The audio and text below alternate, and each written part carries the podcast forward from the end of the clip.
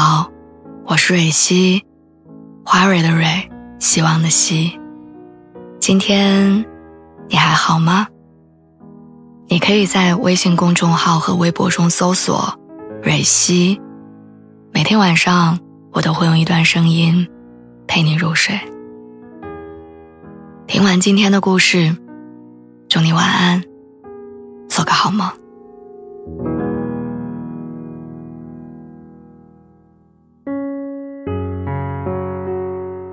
我不知道从什么时候开始，我睡前要喝一杯热牛奶，每天都会记录开销，出门一定会带上一点现金，还会下意识的在西红柿炒蛋里撒上葱花。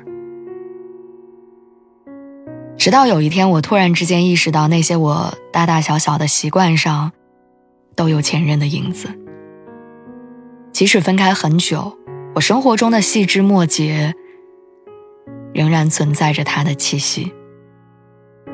仔细想想，我交往过的四个男生教会我的事情还有很多。第一个人，他教会我，不要为了恋爱而恋爱。我的初恋是我的大学同学，他向我告白的那天，我能透过他的眼神捕捉到真诚、喜欢，那是我第一次被认真对待。其实当时的我对他只有好感。只不过身边的朋友陆续脱单，我也想尝尝爱情的滋味，于是抱着试一试的心态，成为了他的女朋友。他对我很好，会在下雨天给我送伞、接我下课，会攒钱为我买礼物，会把我介绍给他的朋友。可他对我越好，我的心里就会越愧疚。恋爱的前提只能是彼此喜欢。不要为了恋爱而恋爱，每个人都值得拥有全心全意的爱，这是他教会我的事情。每个人都有自己爱情的时区，慢慢来，我们都能在自己的节奏里遇到那个人。第二个人教会我，逃避沟通是会错过爱的。在第二段感情当中，我常常有这样的疑问。为什么他总是不懂我？那个时候的我总觉得没有必要事事都说得太明了。我希望他通过一个眼神、一个动作、一个表情看穿我的心事。而事实是，他不懂我为什么生气，而我觉得他对我不上心。很多时候，主动沟通的人是他，先低头服软的人也是他，耐着性子安慰我的人是他。后来，他的耐心被我消磨殆尽，我们走到了分开那一步。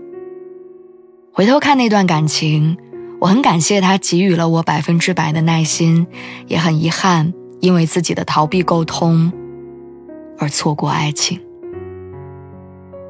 一段关系里最忌讳的是有什么问题却不说，让问题慢慢从一个可以解开的结，变成一个死结。我不说，你也懂，这种事情是不存在的。有话直说，是最有效的沟通方式。这是他教会我的事情。第三个人教会我，门当户对很重要。在一起的两年时间里，我们之间没有背叛，也很少产生面红耳赤的争吵，只是我们慢慢意识到，只有喜欢是不够的。第一次见男方父母的时候，他爸妈拐弯抹角的问了我很多问题：“你父母是做什么工作的呀？你现在的工作稳定吗？要不要考事业单位？”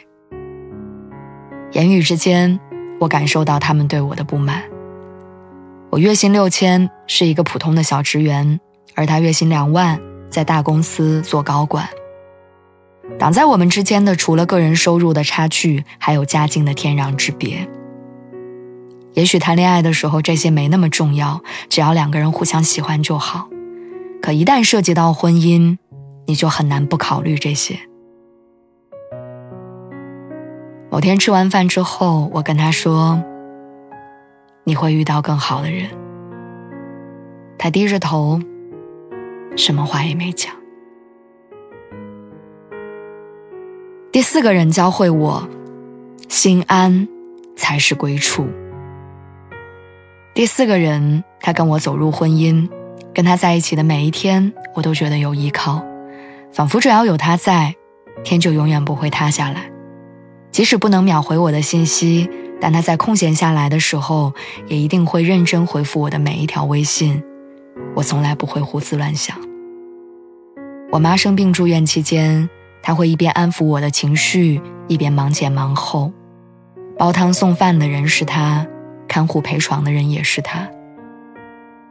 当然，我们仍然会因为一些鸡毛蒜皮的小事儿吵得不可开交，比如客厅的灯坏了这么久还没修，忘了某个很重要的纪念日，孩子要上哪个补习班，等等。